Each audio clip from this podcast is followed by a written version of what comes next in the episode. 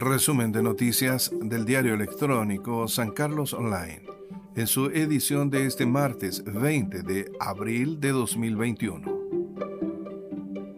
En el plano nacional, comillas, va a tener consecuencias nefastas en las próximas elecciones, cierre de comillas, dijo el senador Moreira de la UDI ante la decisión del gobierno de ir al Tribunal Constitucional.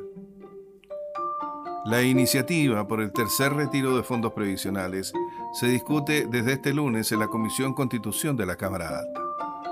Por su parte, Álvaro Elizalde dijo que el presidente, comillas, no dimensiona la crisis, porque a él en lo personal le ha ido muy bien, cierre de comillas.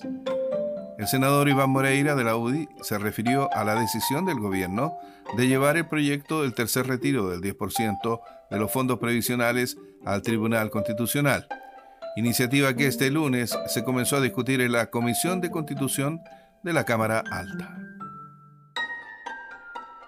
En el plano local, mujer ebria intentó robar en supermercado y amenazó con pistola de juguete. El incidente se registró la tarde de este lunes en el supermercado San Diego, ubicado en calle Serrano, y fue protagonizado por una mujer que, en estado de ebriedad, Ingresó al supermercado y se fue directo al sector de las cajas, donde intimidó al personal con la intención de robar dinero. El hecho provocó la reacción del guardia y personal que lograron, luego de percatarse que la supuesta arma era un juguete, reducirla y mantenerla en el piso hasta que llegó carabineros, mientras el hecho provocaba la atención del público que a esa hora transitaba por el lugar. Con disminuido personal, municipio enfrenta el COVID en San Carlos. Este lunes, el alcalde subrogante Gonzalo Uribe explicó las dificultades administrativas que impiden contratar personas para labores relacionadas con la prevención del COVID. Sobre la falta de personal, Uribe dijo que contratar personas a honorarios no resuelve la situación dado que estas personas no tendrían facultades suficientes para actuar en labores públicas relacionadas con el COVID. Comillas, para poder apoyar en lo que se nos está pidiendo debemos tener personal a contrata o de planta. Si no es ineficaz llevar adelante esta tarea, cierre de comillas. Intendente declara preocupación por contagios en San Carlos anuncia que aumentará fiscalización en la capital de Punilla y también en Coihueco.